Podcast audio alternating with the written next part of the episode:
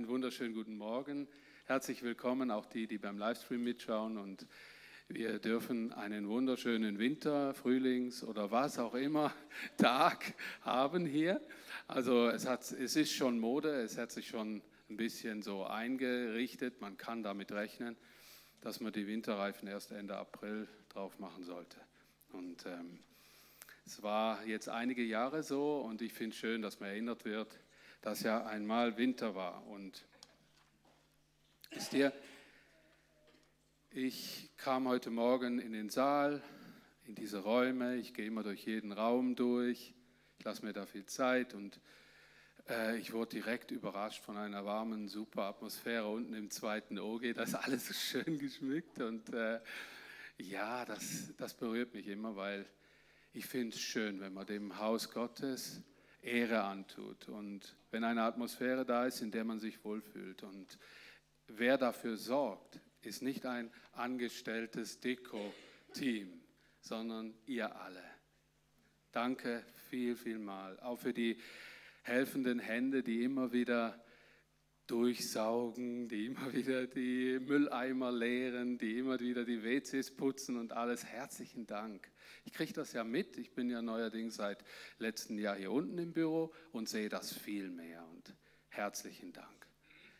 Und ich möchte euch auch einen ganzen herzlichen Dank weiterleiten vom Thomas, Feurer und Anita.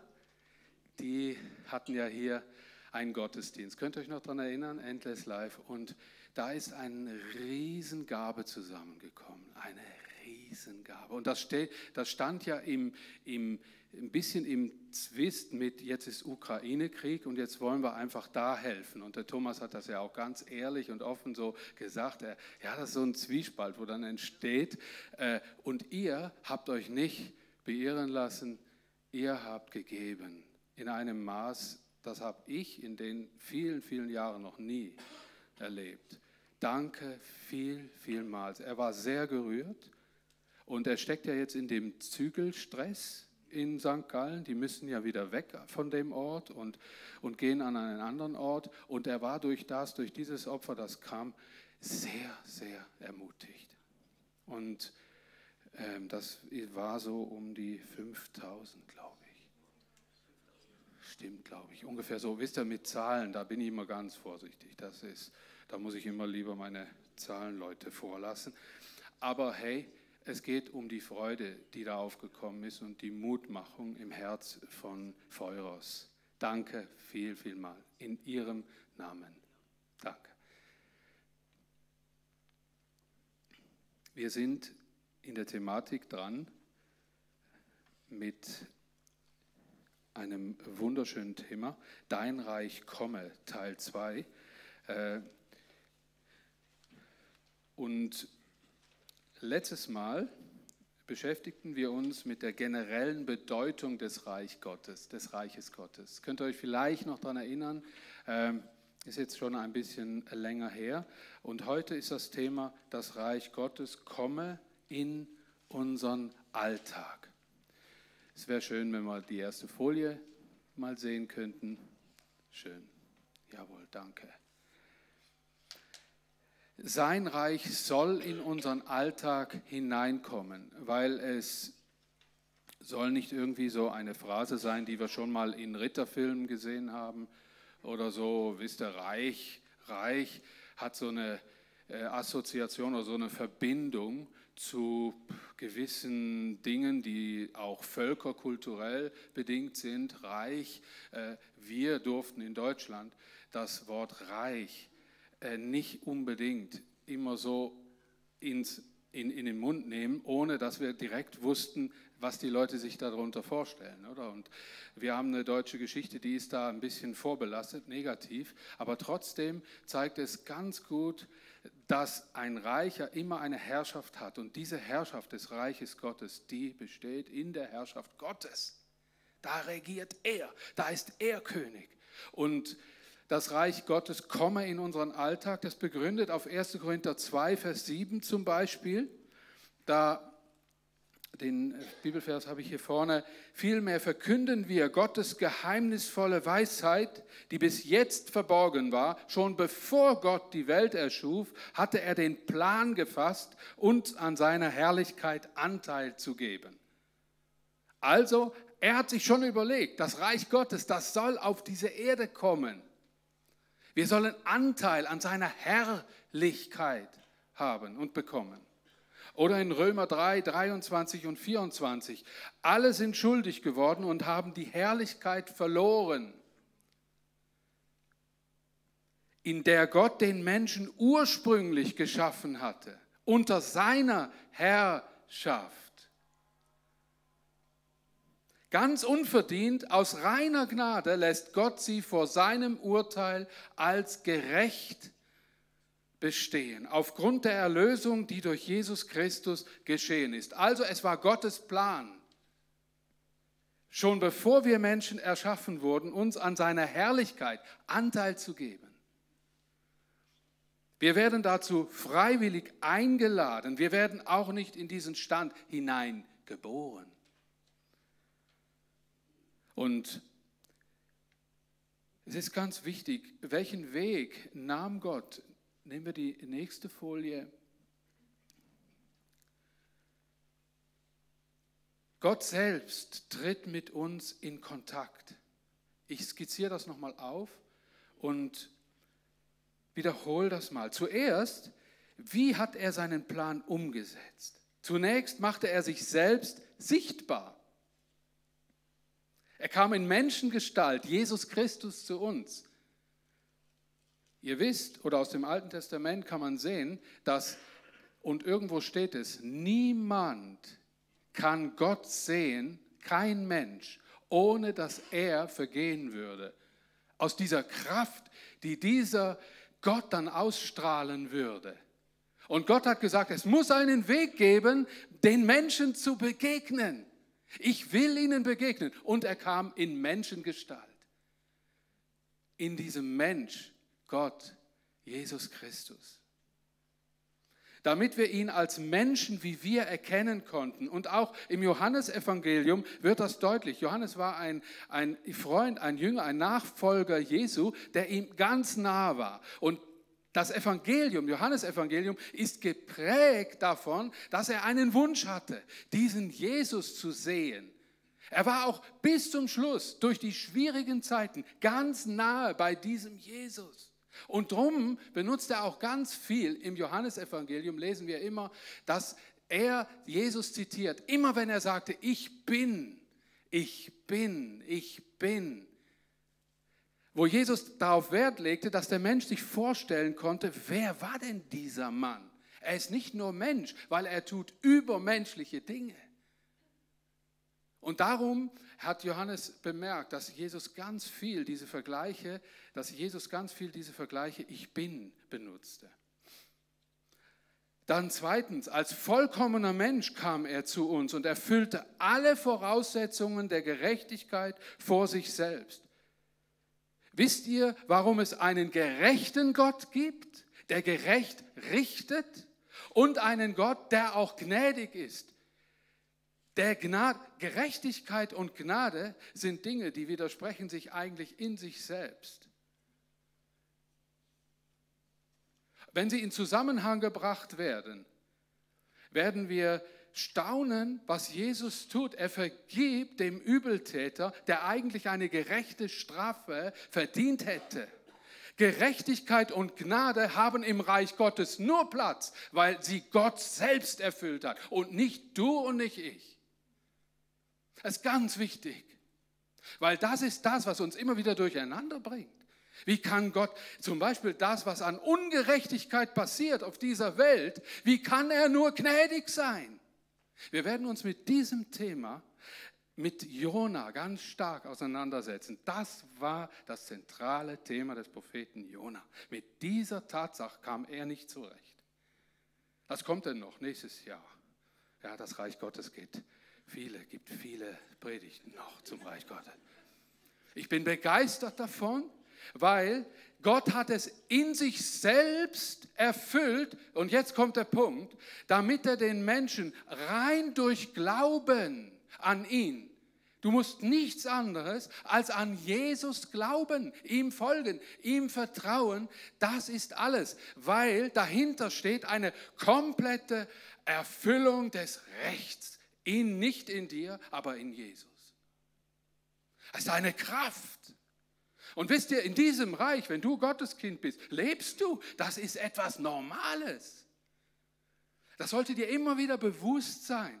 Darin solltest du leben können, atmen können, dich freuen können, anderen Menschen erzählen können, weitergeben können. Jeder Glaubende kann somit schon jetzt und nach seinem Tod mit Gott Gemeinschaft haben. Was für eine Freude!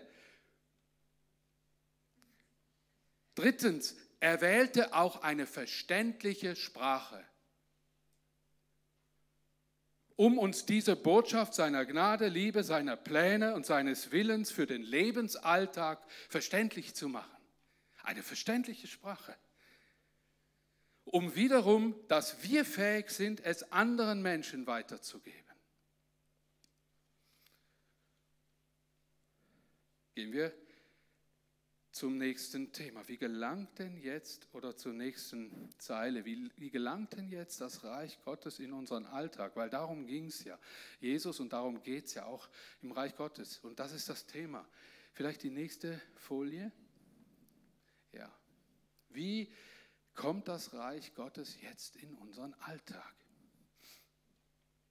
Matthäus 6, Vers 9 und 10 steht, übrigens, wenn du das Vaterunser suchst, gell, merkt ihr einfach 6, 9.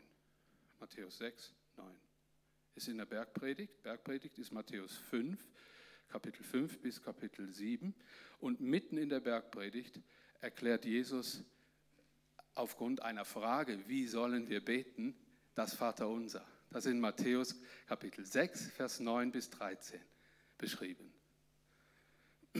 Und da steht direkt am Anfang, unser Vater im Himmel, dein Name werde geheiligt, dein Reich komme, dein Wille geschehe, wie im Himmel, so auch auf Erden. Unser Gebet. Wichtige Erinnerung daran, dass sich sein Reich auf Erden breit machen soll. Sein und nicht unser Wille geschehe. Einsmachung mit Gottes Absicht. Übrigens, das, da gibt es auch einen anderen Begriff, den wir öfter mal im Neuen Testament lesen. Das ist der Inbegriff von Gottesfurcht.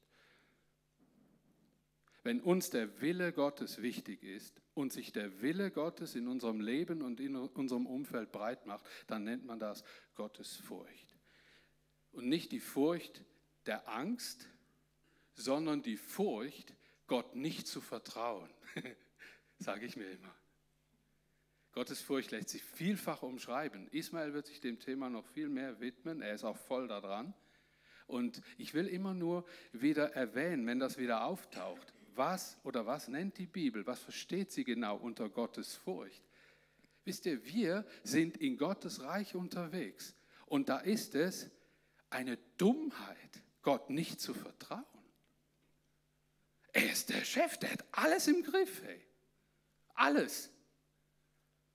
Vertrauen wir ihm. Sein Wille soll geschehen.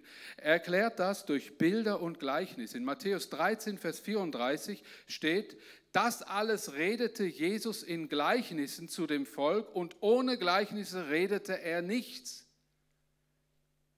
Um die Wirklichkeit des Himmels zu uns auf die Erde zu bringen. Jesus spricht in der Sprache des Menschen. Er nutzt Alltagselemente und die Natur, um das Reich Gottes zu erklären, dass wir es verstehen. Er geht auf uns ein und auf unseres, unser Umfeld. Er verknüpft und er stellt gegenüber. Bei den Gleichnissen werden wir es noch sehen. Es gibt Gleichnisse, da werden zwei Sachen gegenübergestellt und damit erklärt, schaut mal, so ist es, wenn ihr im Reich dieser Welt lebt und so ist es, wenn ihr im Reich Gottes, in meinem Reich lebt. Oder er verknüpft irgendwas miteinander, um zu erklären, um was es geht. Diese zwei Vorgehensweise findet man, findet man vornehmlich bei den Gleichnissen, die Jesus braucht. Und so öffnet er unsere Augen für die Existenz des Reiches Gottes auf Erden. Und ich habe in der vierten Folie, die nächste, ja, da fehlt eine. Hä? Du kannst vielleicht noch mal weiter? Ist die nicht da?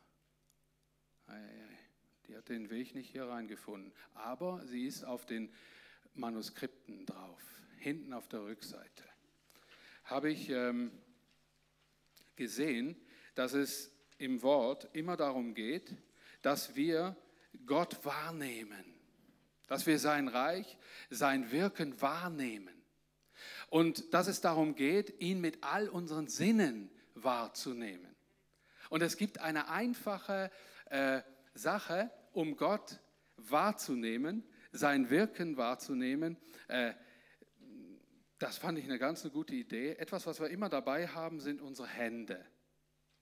Ihr wisst, was unsere fünf Sinne sind? Kennt ihr die? Hören, sehen, riechen, schmecken und fühlen. Fühlen. So, und das sind fünf. Hören, sehen, Nehmt mal eure Hand. Nehmt alle mal eure rechte Hand. Der Daumen soll das Hören sein. Hä? Zum Beispiel. Hören. Und dann gehen wir ein bisschen weiter. Sehen. Riechen. Schmecken. Und fühlen. Und jetzt. Äh, es ist ganz interessant, zum Beispiel hören. Beispiel hören. Mit unseren Sinnen Gott in dem Reich, in dem wir leben, in Gottes Reich, geführt werden. Wir nehmen immer so große Begriffe. Ich werde geführt. Ich habe Gott gehört, sagen Menschen, wenn sie hier was von Gott erzählen. Ähm, ich habe dieses und jenes. Und jetzt finde ich, wäre es eine gute Idee, wir würden unsere Wahrnehmung mal trainieren und würden öfters mal an dieses Bild denken, das wir ja immer dabei haben. Unsere Hände haben wir immer dabei. Und würden uns mal fragen, höre ich hin, wenn ich was höre? Wenn der andere mir was sagt? Und mir die Frage mal, wenn ich mal aufdopple und mir die Frage stelle, was will mir Gott damit sagen, wenn ich zuhöre? Wisst ihr, bei den meisten Leuten fängt das schon an mit, höre ich wirklich, wirklich hin? Oder sind meine Gedanken so stark damit beschäftigt, dass ich nur anhöre? Höre ich hin? Wisst ihr, viele, ich habe von vielen von euch immer wieder gehört, wie redet denn Gott zu mir? Was sagt er denn dir? Wie kommt das denn, dass du was vernimmst von dem, was Gott sagt? Er macht das so, wie bei jedem gleich. Er geht über deine fünf Sinne, die du hast. Wenn du etwas hörst, dann ist Gott in dem Hören drin. Wenn du deine Ohren anders aufsperrst mit dem Gedanken, was will Gott mir sagen? Du wirst Gott hören. Oder sehen. Wenn ich sehe, was sehe ich, wenn ich einen Menschen vor mir sehe? Wir könnten uns die Frage stellen, ja, äh, ich sehe das, was ich sehe, Dani. Aber du könntest dir die Frage stellen, wie sieht Gott den Menschen, dass ich anfange, den Menschen anders zu sehen? Sehe ich nur einen Menschen, der mich jetzt gerade kritisiert, der mich fertig macht? Habe ich Angst vor diesem Menschen? Immer wenn ich ihn sehe, oder frage ich, Herr, ich sehe und du kannst durch diesen Sinn des Sehens meiner Augen, kannst du zu mir sprechen. Indem ich mich mal frage, Herr, wie siehst du diesen Menschen. Römer, im Römer, also in dem Römerbrief zum Beispiel wird im ersten Kapitel vieles über die Existenz Gottes gesprochen. Er fängt ganz grundsätzlich an, dass sich Gott in der Natur und in der Umgebung zeigt und dass kein Mensch eine Entschuldigung hat, dass er Gott nicht sehen würde. Er muss sich nur umschauen und sehen, Gott ist am Werk. Ihr kennt, was euch viel präsenter ist, ist vielleicht, wenn du durch die Natur gehst und du schaust mit offenen Augen hin und du siehst, Gott ist da. Aber ich will euch damit nicht animieren, Bäume zu umarmen. Und, und das zu machen, was in Römer 1 auch steht, nämlich, dass der Mensch dazu übergegangen ist, die Natur zu ihrem Gott zu machen, sondern den Schöpfer Gott in der Natur zu erkennen. Das meint, das, was wir sehen in der Schönheit der Natur, hat etwas, will uns etwas sagen. Wie viele Bilder kamen mir schon, ich bin auch gern in der Natur, wie viele Bilder kamen mir schon und ich bekam einen Gedanken, ach, so, so ist das also. Ein Beispiel. Den Geist Gottes sehen wir ja nicht, gell? Aber dann habe ich mal, dann sehe ich ein, ein Windrad, das sich im Wind dreht.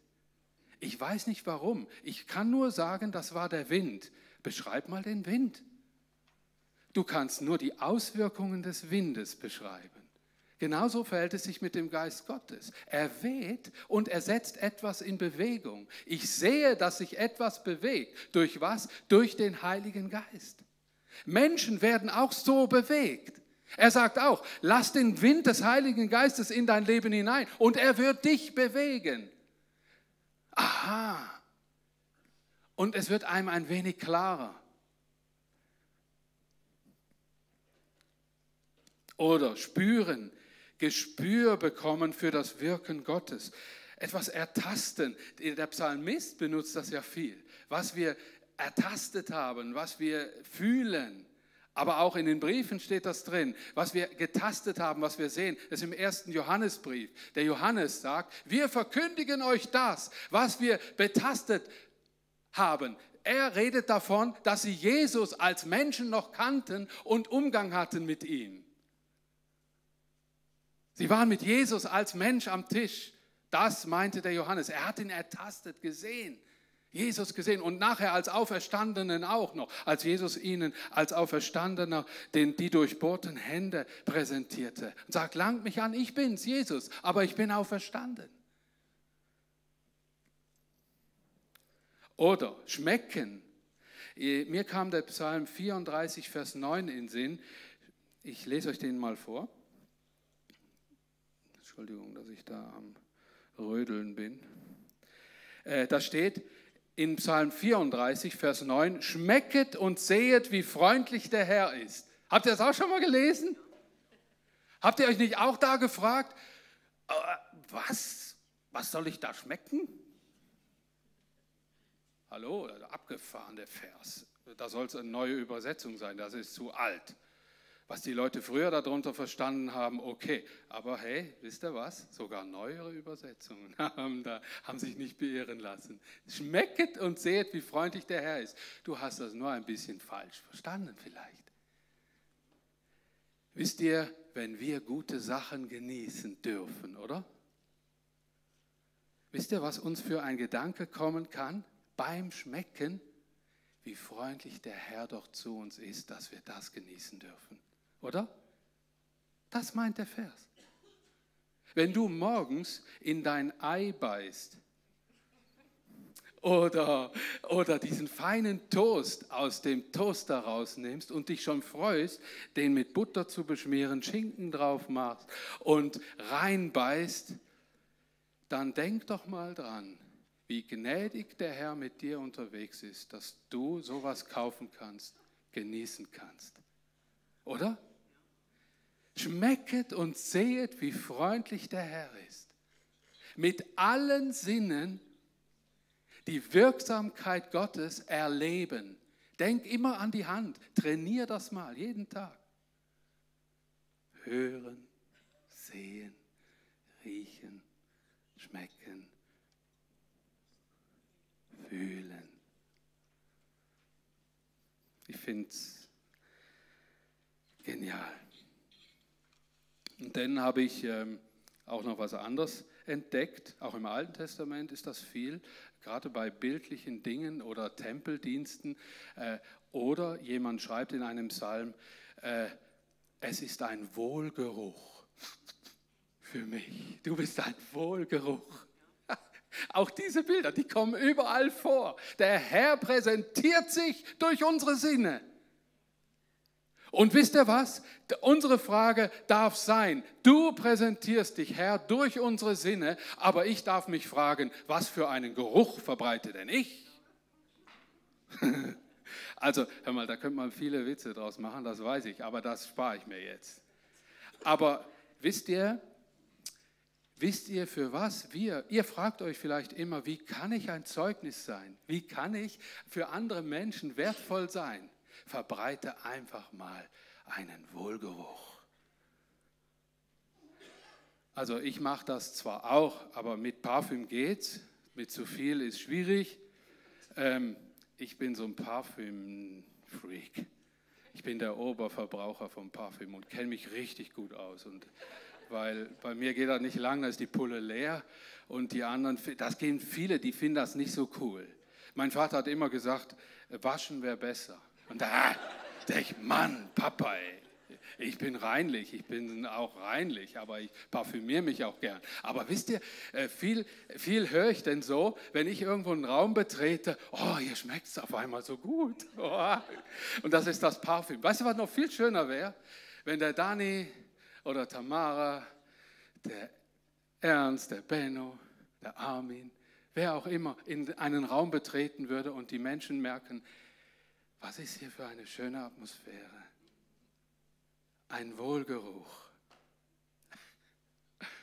Ach ja, es, es ist ein schönes Thema. Wichtig finde ich, und das ist etwas, das ich mit einer Geschichte noch untermalen möchte, wichtig finde ich, dass wir uns ganz neu mal fragen, wie präsentiert sich das Wort, wenn da steht, dass Gott dem Menschen Anteil geben will an seiner Herrlichkeit, dann hat das nichts mit der Professionalität von Theologen zu tun und Pastoren, die Gemeinde managen, sondern dann geht das sicher mal über deine fünf Sinne, die Gott gebrauchen möchte. Lest euch eine Geschichte. Ein Mann sitzt mit seinem 17-jährigen, hört gut zu, 17-jährigen Sohn im Zug. Mit großen Augen schaut der junge Mann aus dem Fenster und fragt, Papa, ist das eine Kuh? Der Vater lächelt und antwortet, ja, mein Sohn. Aufgeregt spricht der Junge weiter, Papa, diese Blume ist eine Sonnenblume, oder? Die Antwort lautet wieder, ja, mein Sohn. Viele weitere Fragen folgen. Papa, ist das ein Lastwagen? Eine Tanne? Ein Hubschrauber? Ein hoher Berg? Stets folgt dieselbe Antwort. Ja, mein Sohn. Zwischendurch zeigt der Vater in eine andere Richtung und sagt, schau mein Sohn, der Vogel ist ein Bussard, dieser Baum ist eine Eiche und dort steht ein Rapsfeld. Ein Fahrgast, der den beiden gegenüber sitzt, spricht den Vater nach einer Weile an. Aber bei allem Respekt, das Verhalten ihres Sohnes ist doch sehr merkwürdig. Gereizt weist er ihn darauf hin, dass es heutzutage doch gute Kliniken für diese Fälle wie diesen gäbe und die Medizin in alle Richtungen große Fortschritte macht. Der Mann unterbricht ihn, der Vater. Wie recht Sie doch haben, ruft er und fährt freundlich fort. Von solch einer Fachklinik kommen wir gerade. Mein Sohn hat vor zwölf Jahren sein Augenlicht verloren und kann seit wenigen Tagen wieder sehen sichtlich beschämt, setzt, senkt der Mann den Blick. Nach einer Weile wendet er sich dem Jungen zu. Junger Mann, ich muss mich bei Ihnen entschuldigen. Nach einer Pause sagt er dann noch, und ich möchte mich bei Ihnen aber auch bedanken. Sie haben mir eben gezeigt, dass ich vieles Wertvolle im Leben gar nicht mehr wahrnehme, weil ich es für selbstverständlich halte. Schön, oder? das uns auch mal wieder zeigt, äh, dass wir diese Frage, die wir vielleicht auch oft haben, hm, wie redet denn Gott? Wie zeigt er mir, sich mir? dass wir näher an Antworten sind, als wir meinen, dann nehmt eure Hände aus den Hosentaschen und schaut auf eure Hand und erinnert euch an eure fünf Sinne und trainiert das Hören, das Sehen, das Riechen, das Schmecken und das Fühlen mit dieser Frage, Herr, wie redest du jetzt zu mir? In Römer 1, Vers 20, da steht, weil Gott die Welt geschaffen hat, können die Menschen sein unsichtbares Wesen, seine ewige Macht und göttliche Majestät mit ihrem Verstand an seinen Schöpfungswerken wahrnehmen. Sie haben also keine Entschuldigung. Ich habe noch in Klammern dazu gesetzt, Vers 25, leider machte der gottlose Mensch sich die Natur zum Gott statt den Schöpfer selbst. Ja, jetzt, wenn wir zum Abendmahl gehen, möchte ich mit euch noch eine, und damit möchte ich auch anfangen, die Bilder zu nehmen, die Jesus denn wirklich braucht. Äh, eine Wahrnehmungslektion, die Jesus erteilt, mit euch bewusst machen. Es wäre schön, wenn die Band, unsere Superband, nach vorne kommt, Miniband oder was auch immer. Äh, und ich verschiebe meinen Platz zum Abendmahlstisch. Bitte die, die ich gefragt habe, doch nach vorne zu kommen, mitzuhelfen, einzurichten. Ich möchte derweil ein Bibelvers lesen aus Matthäus 6, Vers 28, an dem Jesus praktisch wird und ein Bild nimmt. Und das wäre schön, ach, man sieht es gar nicht so, Eiswurst.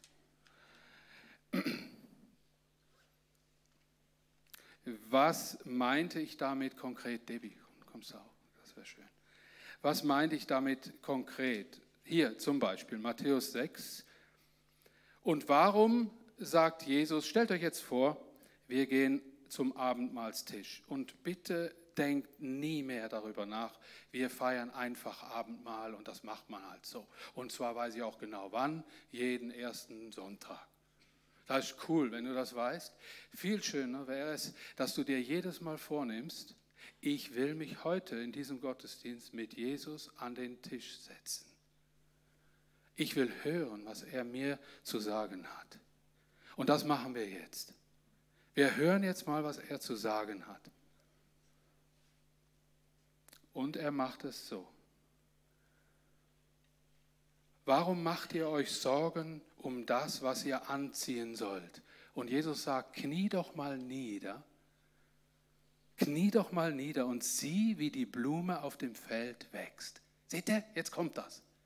Sehen. Sieh, wie die Blume auf dem Feld wächst. Sie arbeitet nicht.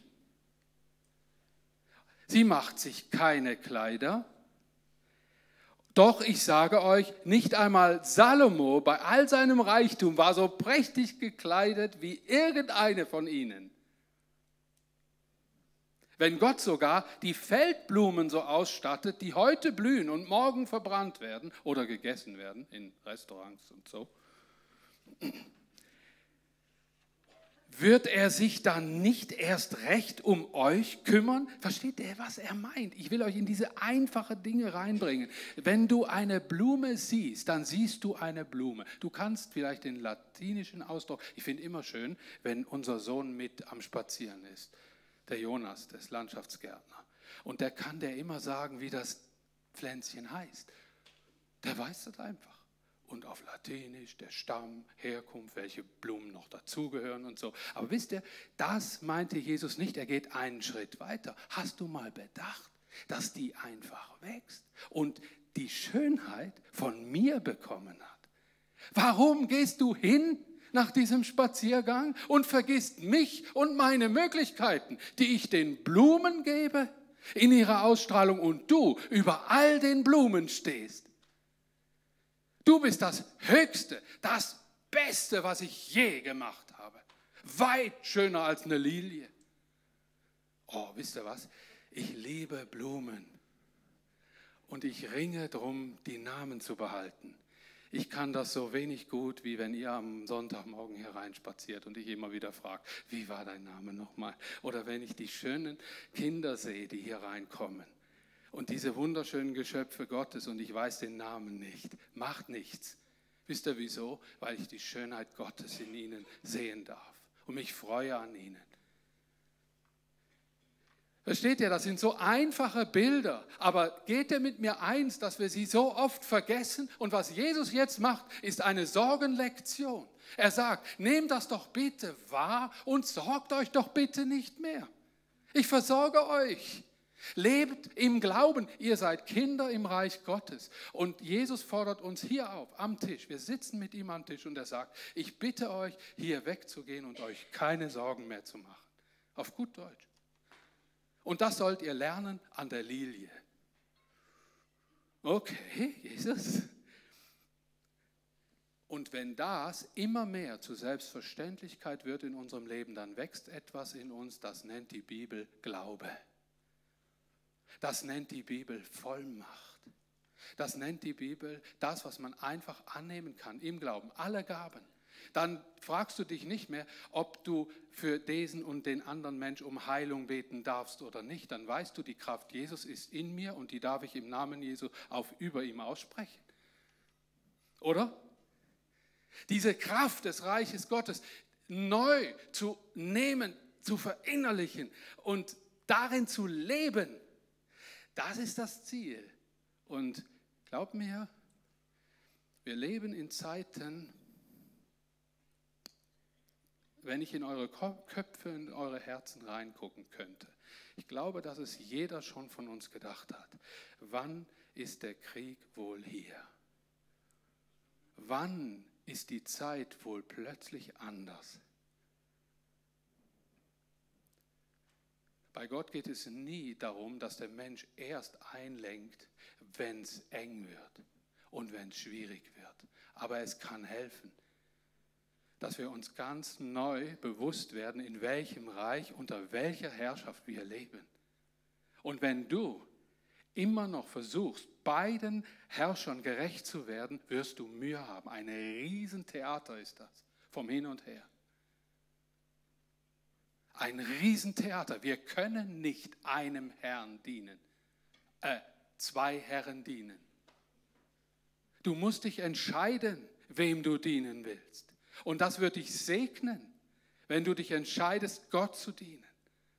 Er hat einen Plan für dich, aber er möchte Konzentration.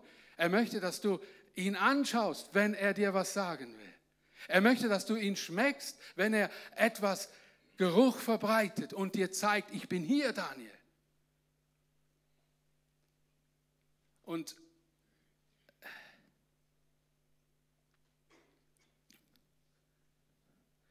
ich stelle ein paar Fragen. Plagen dich Sorgen? Wenn natürliche Vorsorge in ängstliche Sorge umschlägt, dann können sich daraus Zwänge, Gier, Geiz, Egoismus, Verantwortungslosigkeit und Rücksichtslosigkeit entwickeln. Sorge dich nicht, sagt Jesus. Denn ich habe einen anderen Plan für dich. Knie nieder, betrachte die Vollkommenheit dieser Blume. Entdecke die Größe Gottes. Dies kann dein Herz, deinen Alltag, für dich und deine Mitmenschen komplett verändern. Dann berührt der Himmel die Erde. Tausche deine menschlichen Alltagsprioritäten und Versorgungsgesetze gegen die göttlichen Versorgungsprinzipien. Nimm dir Zeit für Gott. Sein Wort, ihn zu ehren, mit ihm zu sprechen, dann gewinnst du Frieden über dein Einkommen, anstehende Aufgaben, Hab und Gut auch die göttliche Gabe der Zufriedenheit und neue Freude über all das, was du schon hast. Er heilt dich von Ängsten und Zwängen. Er heilt dich. Wir müssen geheilt werden. Und das können wir nur in diesem bewussten Leben, in diesem Reich Gottes. Das Reich Gottes erfülle dein Herz. Er gebe dir eine neue Sehnsucht. es macht sich breit. Beschenke Menschen. Begegne Leiden im Namen Jesu denn du bist im Einklang mit dem Herzen Gottes.